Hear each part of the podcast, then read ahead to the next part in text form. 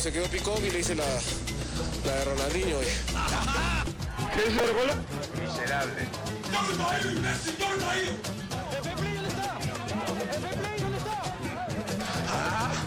Soberbios, soberbios. ¡Ándate a la reputa que te parió, huevón! La humildad, la humildad. Un día voy a comer una, una carapulga con sopa seca.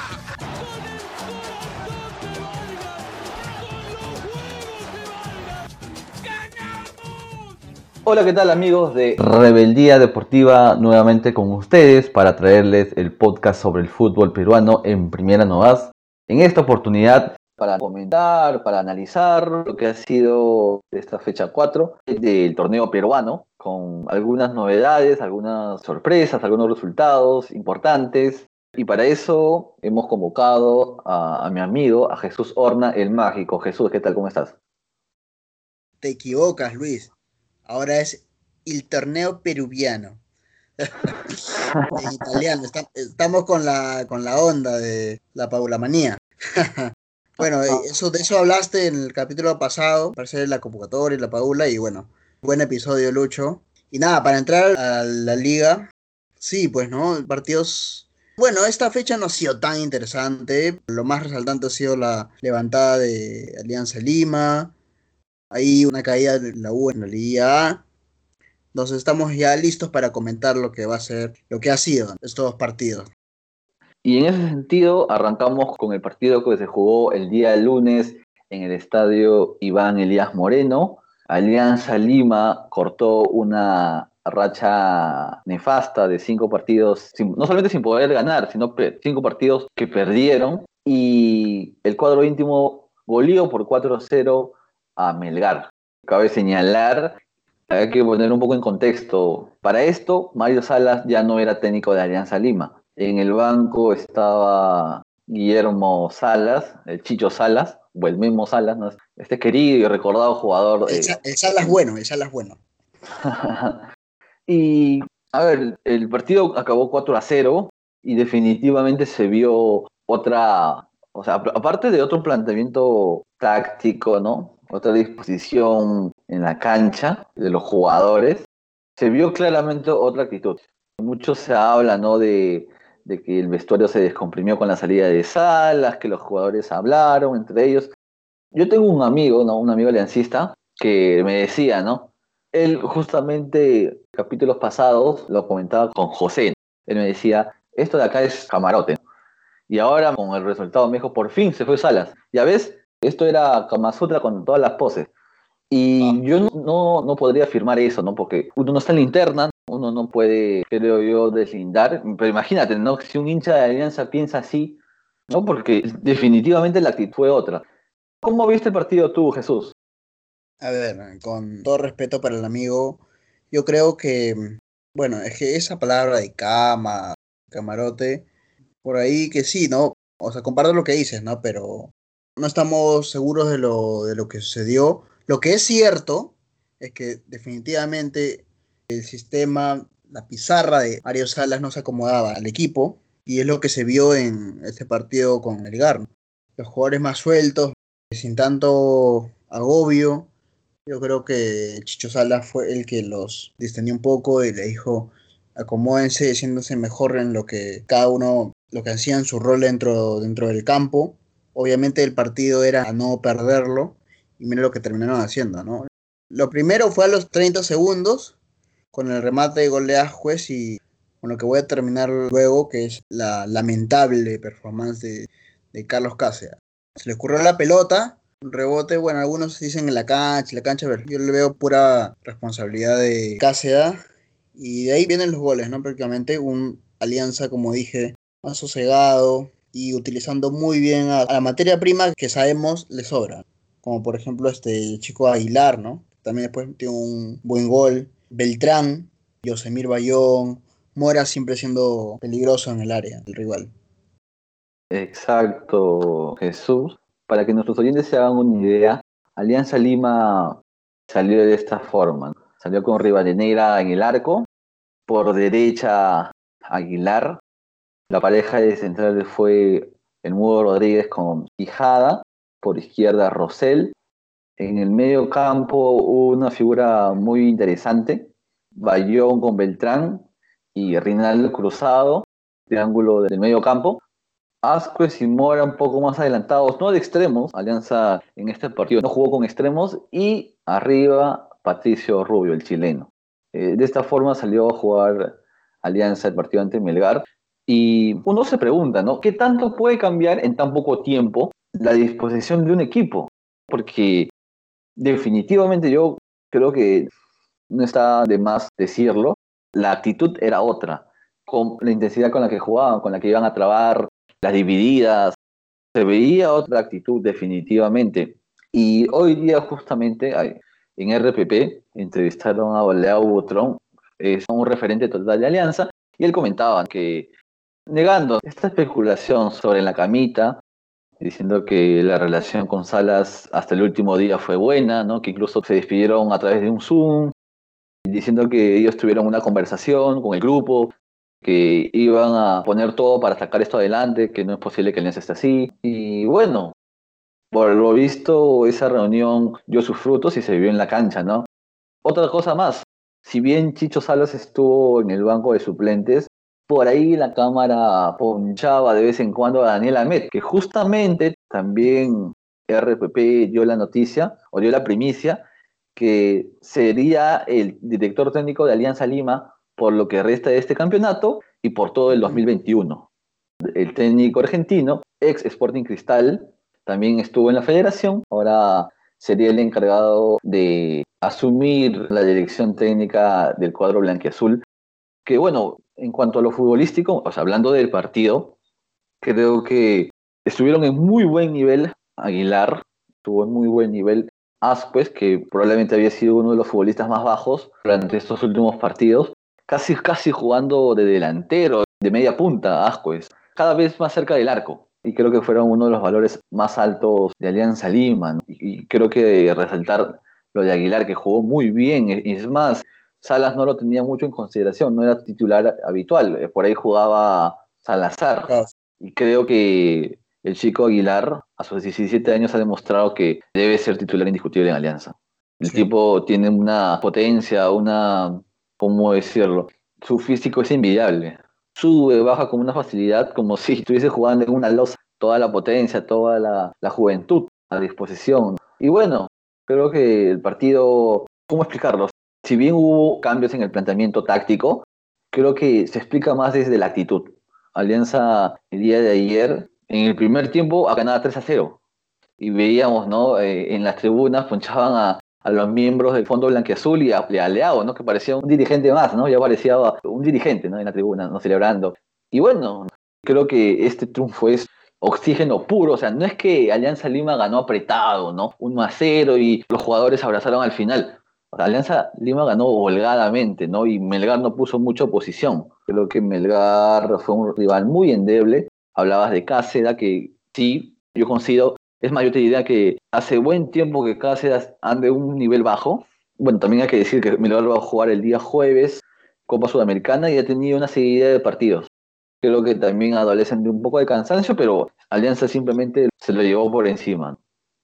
En efecto, Alianza estuvo muy, muy avalentonado, sobre todo le dio confianza ese gol tempranero. Y en eso mismo cayó la desesperación, o por así decirlo, la, inacción ¿no? de, Melgar, que ya estaba pensando seguramente en el próximo partido, ¿no? En, por Copa Sudamericana. Entonces, complicado, para el cuadro dominó. Marco Valencia, que es el entrenador, también se le ponchaba en televisión y, yo lo veía como que ahí sentado en el partido, pero no dando mayores indicaciones. Obviamente no, no estuve ahí, ¿no? Pero la misma actitud de sus jugadores me la reflejaba él. Yo decía, yo esperaba ver un técnico más prendido. Incluso, no sé, como un, un Wilmar Valencia, ¿no? Bilbao Valencia que ha hecho esta hazaña, ¿no? De clasificar, que vamos a hablar luego de eso, de Huancayo con Liverpool. Algo así, nada reactivo, ¿no? Lo, de Melgar. Y para finalizar lo de Cáceres, que fue lo más preocupante, yo pienso que debe tomar en serio el recapacitar, el volver a, a un nivel que nunca debió dejar, porque yo hoy ya no lo veo como el segundo, la segunda opción de, arquero. Está expulsado, sí lo sabemos, por el último partido de la selección, pero él solo está sacando ¿no? y ante razones que desconocemos, ¿no? Pero la baja performance ya, de tiempo. Entonces, por ahí preocupado por eso. Y veamos, ¿no? Cómo, le- cómo le va a Melgar en Sudamericana. Por ahí que una clasificación significaría un poco lavarse la cara, ¿no? Este resultado. Pero dejó una pésima, pésima imagen en, en ese partido. Y mérito, mérito de Alianza total.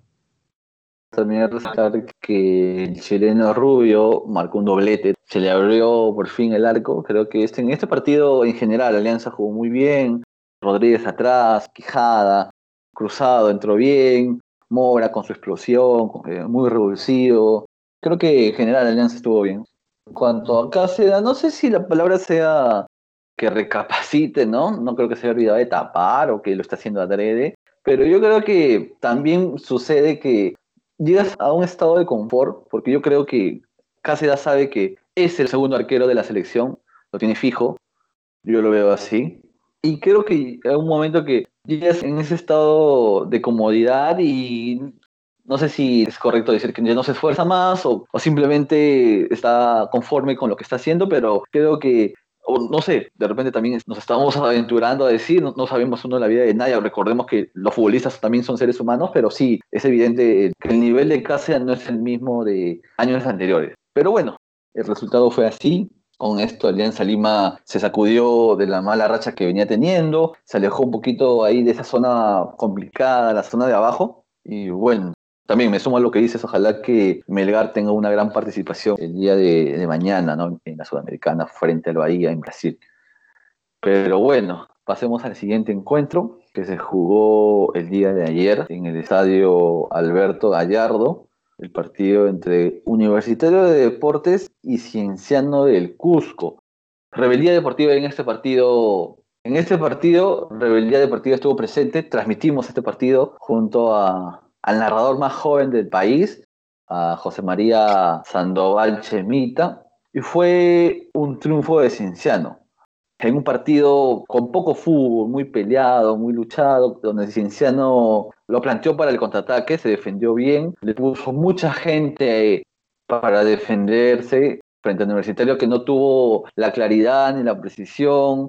Además, también cabe decir que Universitario tuvo muchas bajas por lesión, por sobrecarga física, por sobrecarga muscular, muchos tenían fatiga muscular, se, les hicieron algunos exámenes antes del partido, por eso que varios no arrancaron, también los que están convocados, Corso, Carvalho, que son piezas fundamentales, y bueno, Cinciano con un buen, muy buen gol de Luis Trujillo de tiro libre se llevó el partido. ¿Cómo viste este encuentro, Jesús? A ver, sí, los cambios quizá también Cominso lo pensó viendo la bolsa de minutos, ¿no? Recordemos que hay un tiempo a cumplir, ¿no? Que son 540 también en esta segunda fase. Entonces, sí o sí, se van a tener que incluir jóvenes, ¿no? En nóminas de los partidos. Y eso puede ser algo de doble filo, porque no dudamos, lo explico, porque no dudamos que, la U tenga jugadores buenos, chicos, ¿no? Por ejemplo, Matías Carpio, entró muy bien en los partidos que ha tenido cumplidor al menos, pero uno ve, por ejemplo, de la Cruz contra Cienciano y, y no, pues esperaría algo más o que pueda haber entendido mejor, entrar un poco mejor en el partido. Entonces creo que eso fue algo que no le sumó a la U. Y bien, como lo mencionabas, ¿no? Iba a decir lo mismo, ¿no?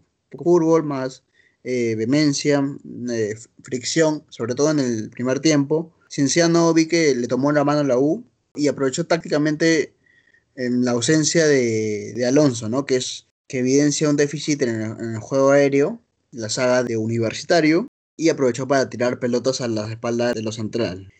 Y hay que decirlo, por más que Quina sea un todoterreno, no puede ser central y lateral al mismo tiempo.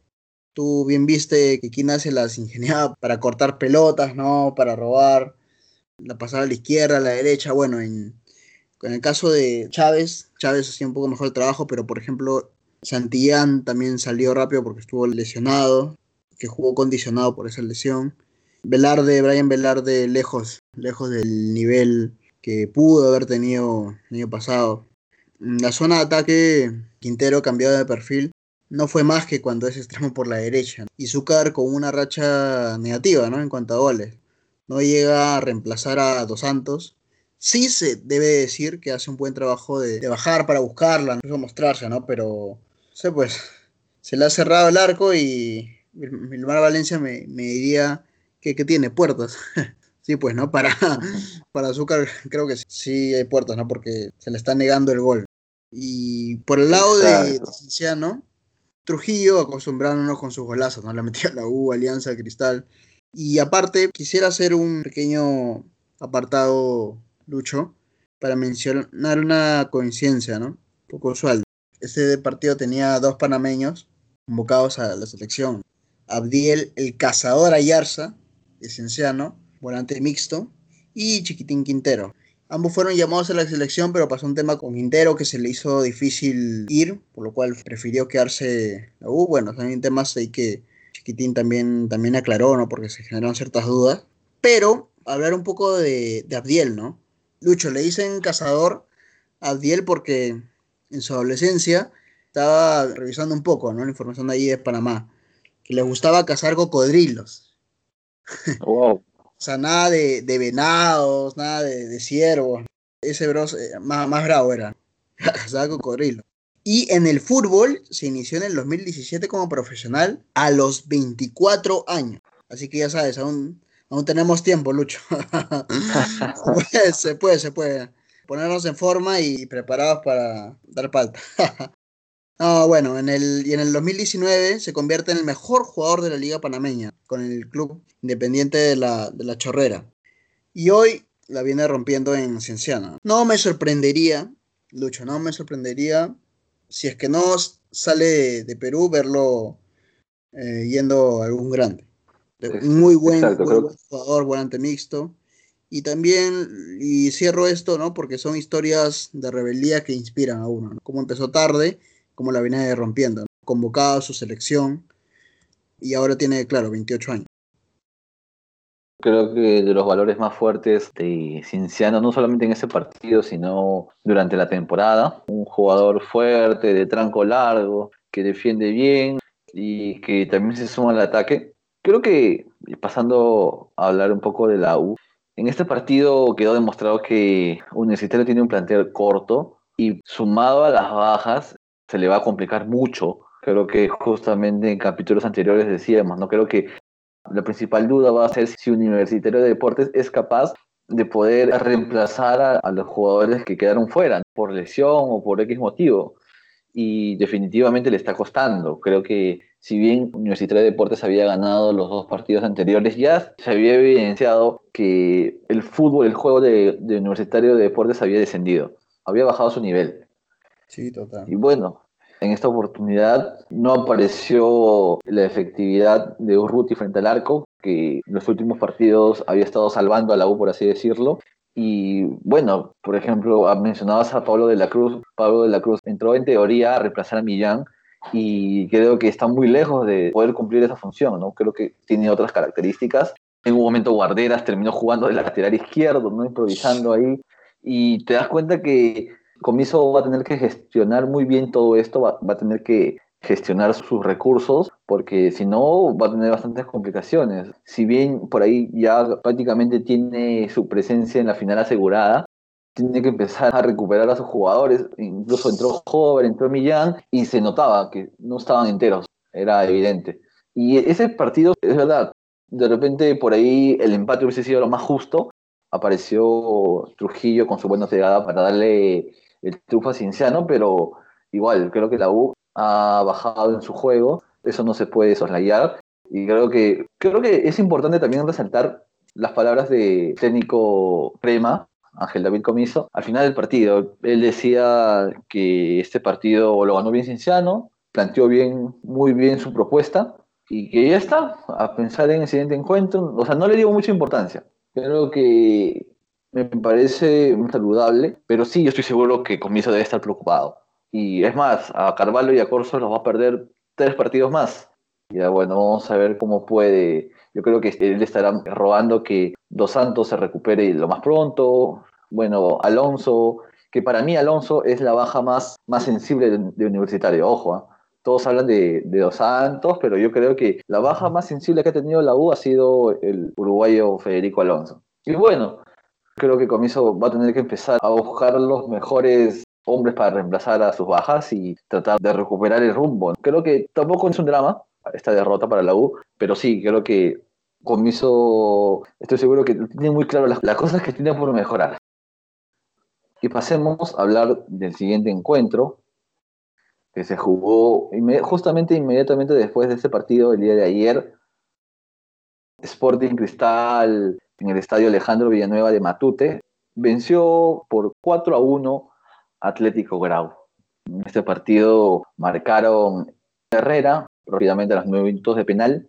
Christopher Olivares tuvo una aparición goleadora importante, marcó un doblete a los 17 y en el minuto 62 descontaría Ávila para el cuadro de Grau y al final cerró el partido John Marchán, el venezolano. Cabe señalar que Grau tuvo dos expulsados, eso le complicó el partido definitivamente. Y Jesús, a ver, ¿cómo viste este encuentro? Pues un triunfo con, de hecho, toda la jerarquía. Apenas en 17 minutos y Cristal iba ganando 2-0.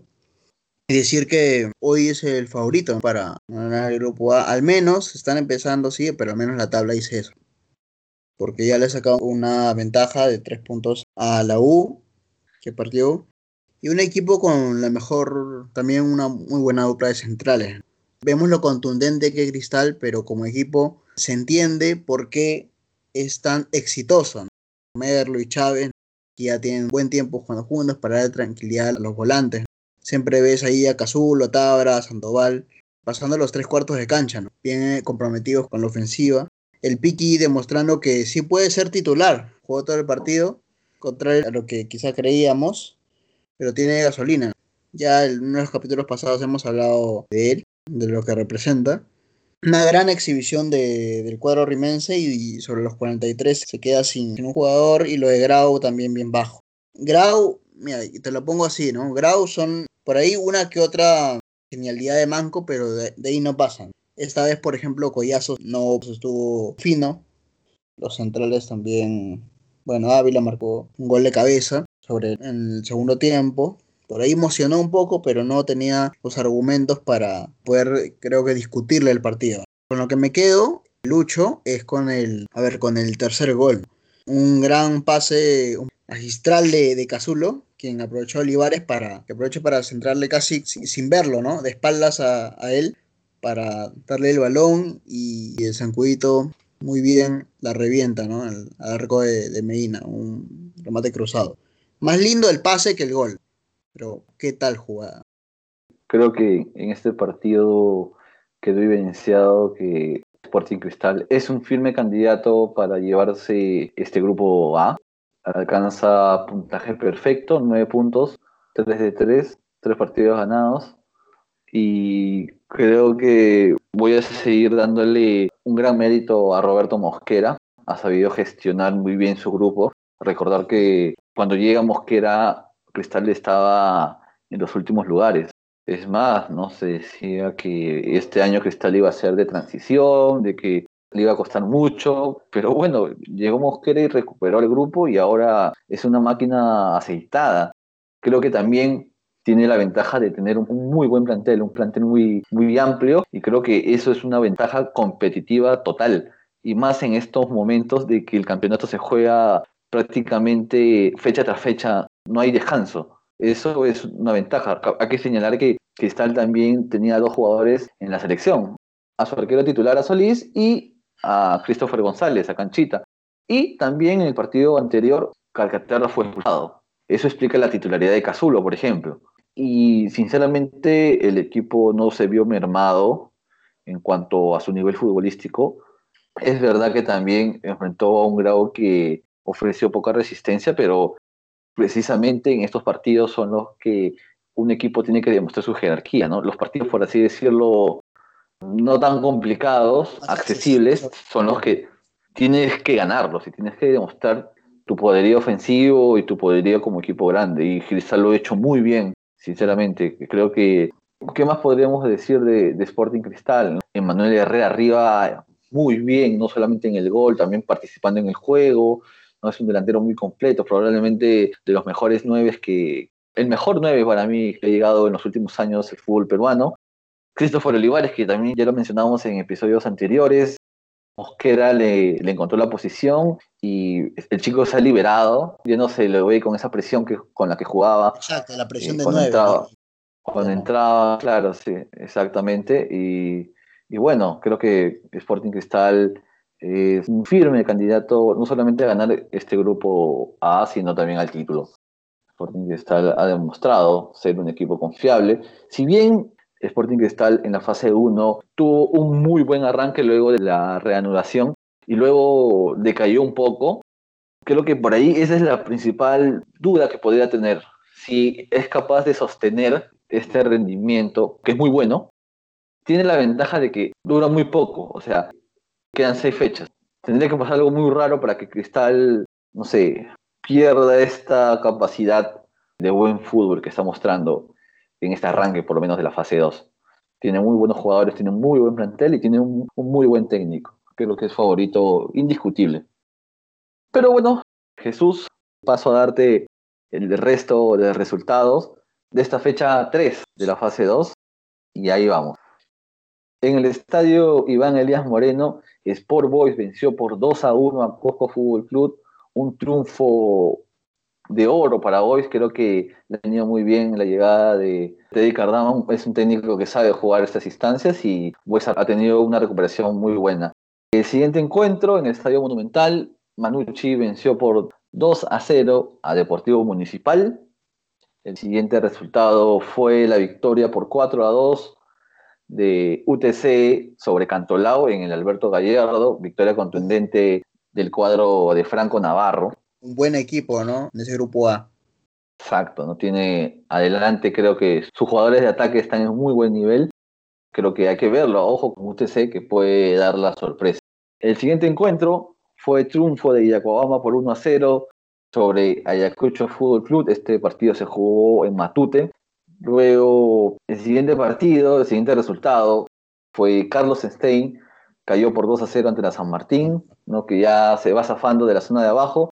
Este partido se jugó en el medio grau. Y por último, Binacional se viene recuperando, venció por 2 a 1 a Alianza Universidad de Huánuco en el estadio Miguel Grau del Callao. Sin, sin, tanta presión. Ya olvidó la Copa Libertadores y un poco como que está acomodando. Exactamente, Jesús. Y a ver, Jesús, yo tengo una pregunta. ¿De qué barrio eres tú? No, soy Jesús María. Toda mi vida he vivido en Jesús María, te cuento. Y un par de años en, en, Barranco, ¿no? Pero siempre he estado acá en el corazón Jesús María, ¿no? Ajá. O sea, eres de Jesús María. Bueno, yo, yo, yo soy de Mirones. Y creo que todos los que hemos vivido así en un barrio popular, por así decirlo, de clase media, hemos jugado fútbol en la calle, hemos peloteado, como se dice. Sí, totalmente. Yo recuerdo desde que pude poner un pie en la calle fue para jugar fútbol. ¿Y por qué te comento esto? Porque en esta fecha hubo una criollada, una criollada muy simpática, creo que a diferencia de, de otras veces, una, una criollada que es muy, muy graciosa y también hasta un poco nostálgica, ¿no? Para quienes hemos jugado en el barrio. En el partido entre Yacuabamba y Ayacucho, que se jugó en, el estadio de Matute, al minuto 35 del segundo tiempo, hubo una jugada de ataque a favor de, de Ayacucho y la pelota se fue por el córner, por el lado entre sur y oriente del estadio de Matute, para que la gente se haga una idea. Y por ahí hay un camino en donde siempre está estacionada la ambulancia, para cualquier emergencia. Y bueno, ¿qué pasó? Que la pelota quedó atascada debajo de la ambulancia y fuimos testigos de un hecho que todos los que hemos jugado fútbol en la calle, hemos jugado pelota en la calle, hemos hecho, ¿no? El jugador Mendieta, de Ayacucho, fue persiguiendo el balón y se agachó, como no podía sacar, empezó a, a querer jalarla con el pie, ¿no? En un acto que es típico, típico de fútbol de barrio. Uno veía las imágenes y yo por lo menos me reía mucho, pero yo decía, no, estas cosas solamente pasan acá.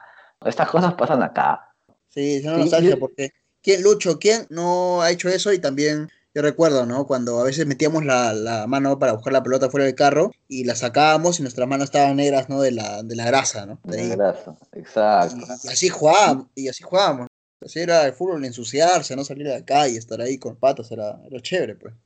Y yo te digo algo, yo, yo estoy, no, bueno, yo estoy casi seguro que si esto pasa en, no sé, pues en Inglaterra, probablemente el futbolista espera que saquen la pelota. Pero definitivamente acá en el Perú, a ver, Sad, acá yo, yo mismo soy, yo saco la pelota como en mi barrio, y, y fue muy gracioso. Y bueno, este hecho buena, ha buena sido por le exacto, este hecho por lejos ha sido la criollada de esta fecha.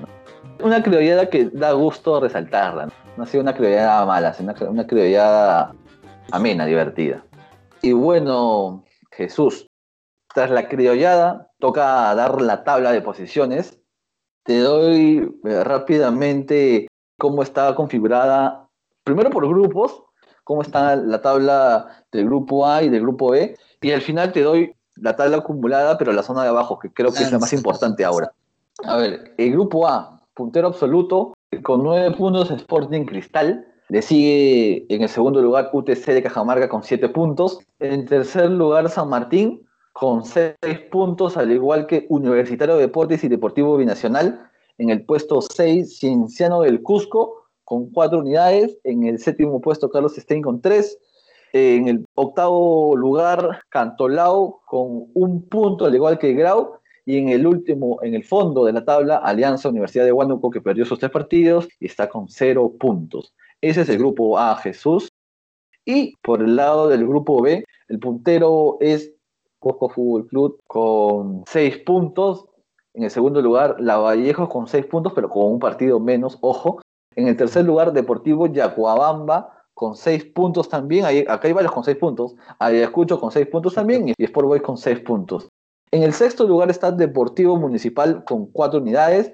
En el séptimo lugar, Alianza Lima con tres puntos. Le sigue Manucci con tres puntos también. En la novena casilla, Sport Huancayo con un punto. Y en el fondo de la tabla, Melgar con cero puntos. Esa es, esas parejo, son las tablas. Exacto, muy parejo todo, tanto el grupo A como el grupo B. Y te paso a dar el acumulado, pero la zona de abajo, que creo es la más importante ahorita. A ver, San Martín, que ya se viene zafando, en zona de abajo tiene 27 puntos, está en el puesto 13.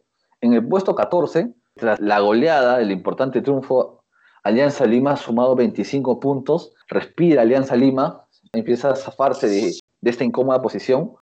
En el puesto 15 también con 25 puntos Deportivo Municipal, al igual que Sport Boys. Alianza, Muni y Boys tienen 25 puntos. En el puesto 17, la Academia Cantolao con 23 puntos. Y los tres últimos son Carlos Stein con 20, Atlético Grau con 18 y Deportivo Yacobamba con 17 puntos. Así está configurada la, parte baja, la zona F de la tabla acumulada. Jesús. Como ya sabes, Lucho, yo creo que sí, el único, bueno, el que sí o sí baja es Yacobamba. Veamos cómo van las fechas. Hay que ver, hay que ver porque Yacobamba ha metido dos triunfos importantes y está con 17 y vamos a ver, hasta creo que esto se va a definir hasta el final. Creo que en contra tiene Yacobamba que faltan solamente seis fechas y su recuperación ha llegado un poco tarde, pero vamos a ver, vamos a ver cómo termina. Pero bueno, ahora sí, bueno, y ahora paso a darte la programación de la fecha 4. Cabe señalar, Jesús, que el único partido que no se jugó de la fecha 3 fue el Sport Bancayo versus la Universidad César Vallejo por la participación del cuadro de Wilmar Valencia en la Sudamericana. Ese partido se va a jugar el jueves 12 de noviembre. Pero bueno, paso a darte la programación de esta fecha 4, que arranca mañana a las 3 y media en el Estadio Alberto Gallardo, Sport Boys versus Deportivo Municipal, un partido muy atractivo y además que es un partido por la zona de abajo, ambos con 25 puntos, buscarán alejarse de, de una vez de esa incómoda posición. Y yo veo un triunfo de Sport Boys, creo que Sport Boys ha tenido una alza importante tras la llegada de Teddy Cardama. ¿Cómo lo ves tú? Interesante, equipos tradicionales, queridos. A ver, vamos, voy a ir por, por el otro equipo, por Muni. Ajá. Bueno, la fecha continúa el viernes 6 de noviembre a las 11 muy temprano, cuando Cusco Fútbol Club enfrente de Sport Huancayo en el estadio Iván Elías Moreno. En este partido yo veo triunfo de Cusco Fútbol Club.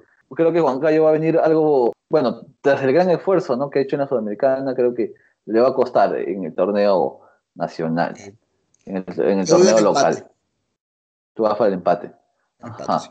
Ah, veremos, veremos. va que va a ser un buen- muy buena serie de partido. Y bueno, el siguiente encuentro es a la 1 y 15 en el estadio Alberto Gallardo, Cantolao versus Universitario de Deportes. Ajá. Bueno, en este partido yo creo que lo gana la U. Creo que Universitario de Deportes se recupera tras la Más derrota le vale, sí, ¿no? más le vale que a, a lo de a Comiso, ¿no? Que, ¿Cómo, que lo puedan- ves, ¿Cómo lo ves tú? Y también pienso lo mismo, ¿no? Tienen la obligación de ganar. Ajá. Bueno, el siguiente encuentro es a las tres y media en el estadio Iván Elías Moreno, Alianza Lima versus Yacoabamba. Ajá. Bueno, yo en ese partido veo triunfo de Alianza. Creo que la recuperación en cuanto a la actitud, en cuanto al fútbol, la Alianza ha sido notable. Yo creo que tendría que ganar este partido. ¿Cómo lo ves tú? Y por el rival que enfrenta, yo también digo Alianza Lima. Y bueno, la, la jornada del viernes acaba a las 6 de la tarde en el estadio Alejandro Villanueva, cuando Ayacucho Fútbol Club enfrente a la Universidad César Vallejo. En este partido veo triunfo del cuadro poeta. También, ¿no? El equipo de Chemo viene haciendo las cosas bastante bien. También por la. Ajá. A ver.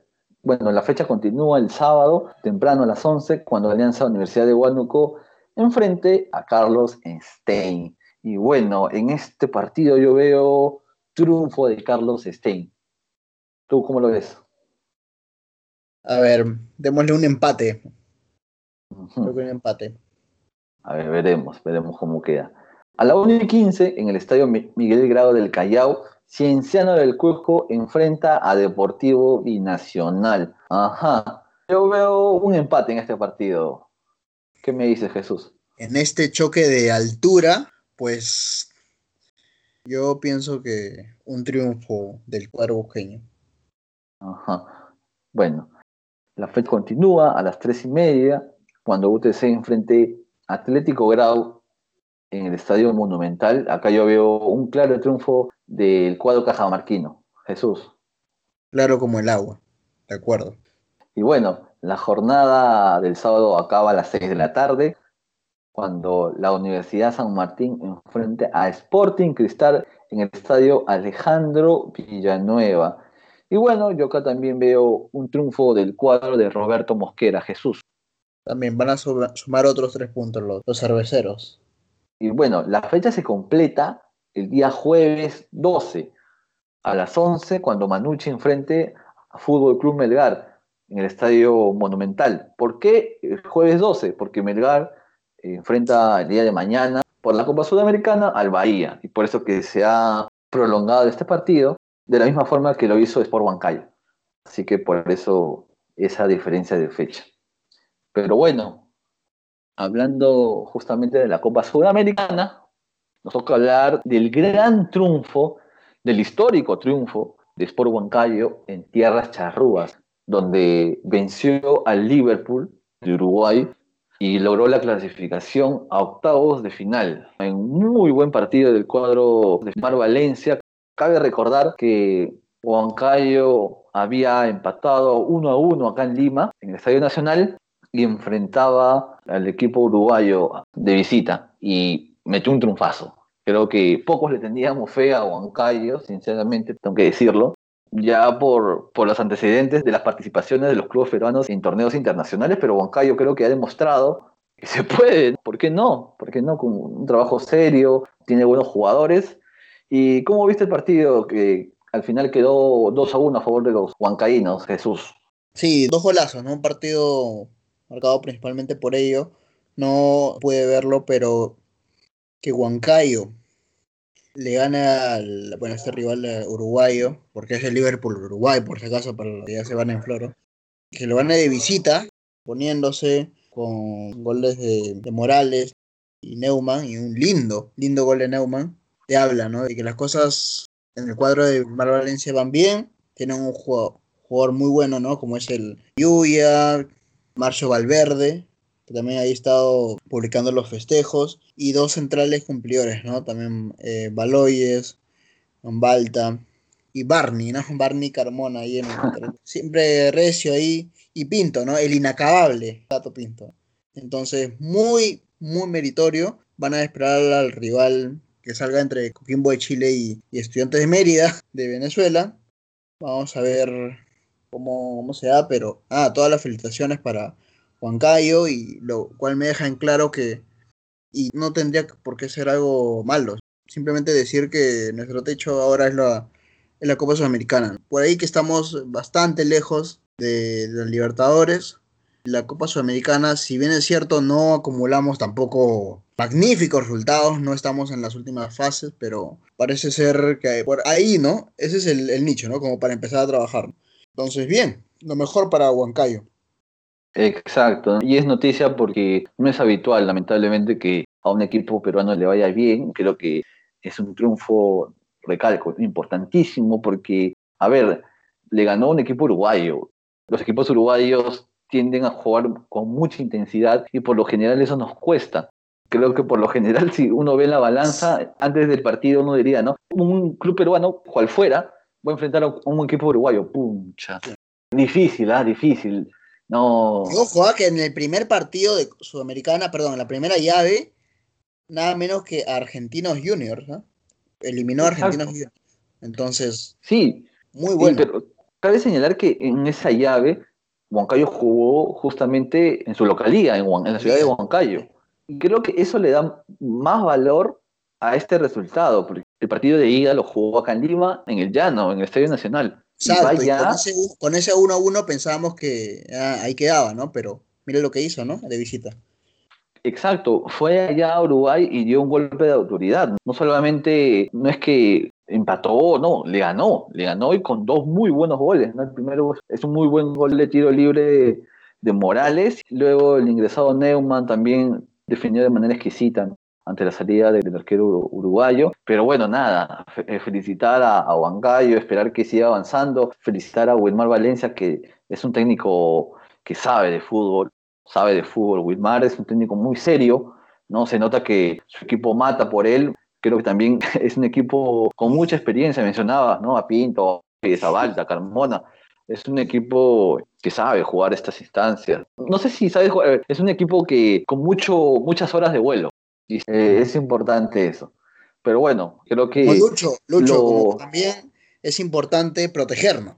Protegernos Exacto. eh, en medio de esta, de esta pandemia. Recuerden que aún seguimos en estado de emergencia. Y si bien es cierto, ya no hay cuarentena, todo no es para relajarnos, ¿no? Con este coronavirus. Y ahora que se puede salir, traten de hacerlo protegidos con su protector facial y con la mascarilla, que prácticamente se ha vuelto una, una eh, extensión de, de nuestros cuerpos. Una parte de la piel más. Pero para que se vea mejor, tenemos a nuestro auspiciador Mascarilla del Fan para que encuentres diversas variedades de mascarillas con motivos de fútbol. Y ahora les comentamos ¿no? que tenemos el sorteo del, del 20% para un tripack.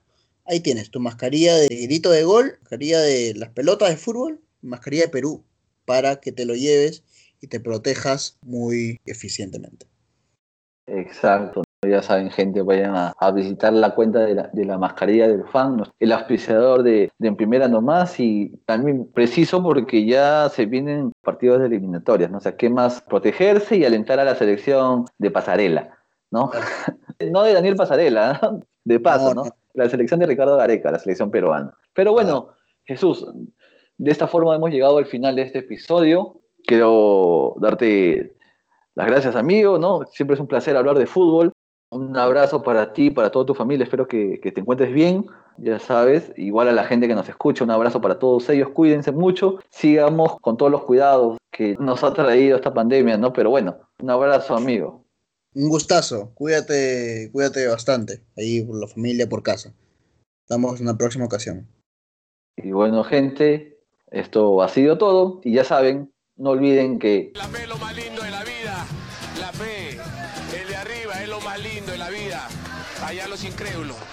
Yo, gracias a Dios, estoy donde estoy, gracias a Él.